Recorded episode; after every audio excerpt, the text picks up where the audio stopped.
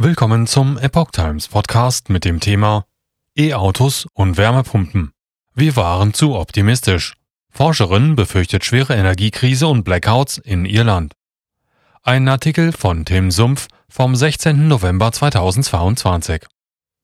Ein einziges Gasfeld liefert 25 Prozent des Bedarfs. Speicher gibt es in Irland nicht. Der Rest wird importiert. Doch der Energieverbrauch steigt unaufhörlich auch durch E-Autos und Wärmepumpen. Bereits im bevorstehenden Winter könne es unter bestimmten Umständen zu Stromausfällen kommen, warnte Dr. Marinian Lynch vom Forschungsinstitut Economic and Social Research Institute in Dublin im Gespräch mit der deutschen Presseagentur. Angesichts geringer Versorgung und fehlender Speicher seien solche Blackouts spätestens im Winter 2023-24 kaum noch zu vermeiden. Lynch verwies auf das starke Wirtschaftswachstum des EU-Landes sowie die zunehmende Bevölkerung. Zudem würden immer mehr Rechenzentren ans Netz gehen.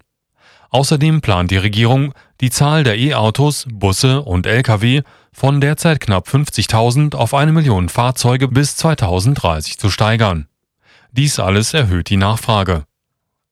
Irland ohne eigene Gasspeicher. Leider haben wir die Versorgung nicht im gleichen Maße erhöht, sagte Lynch. Es gebe zwar viel erneuerbare Energie, vor allem durch Onshore-Windparks.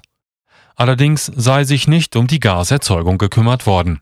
Vor der irischen Küste gibt es nur ein erschlossenes Gasfeld. Es deckt bisher 25 Prozent des Bedarfs, wird aber Schätzungen zufolge 2030 erschöpft sein. Der Großteil wird aus Großbritannien importiert. Irland selbst hat keinen eigenen Gasspeicher. Doch auch Großbritannien verfügt nur über geringe Speicherkapazitäten. Und obwohl diese mit Stand vom 14.11. zu 100 Prozent gefüllt sind, umfassen die Speicher gerade mal 1,36 Prozent des Jahresbedarfs.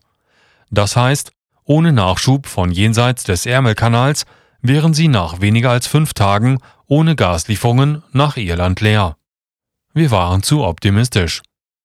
Die Exploration von Ölfeldern hatte die Regierung in Dublin vor einiger Zeit bereits ausgeschlossen, um beim Klimaschutz aufzuholen. In den kommenden zwölf Monaten werde zudem aller Voraussicht nach das mit Öl befeuerte Kraftwerk Tabat vom Netz gehen. Wir waren zu optimistisch, dass wir es mit Wärmepumpen und Elektroautos schaffen können, fasst Dr. Lynch die Situation zusammen.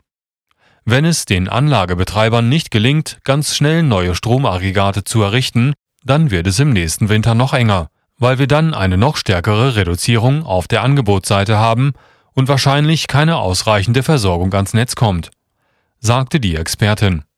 Die Nachfrage werde aber weiter steigen. Blackout nur mit Glück vermeidbar. Auf der anderen Seite sei schnelle Hilfe nicht in Sicht, sagte Lynch.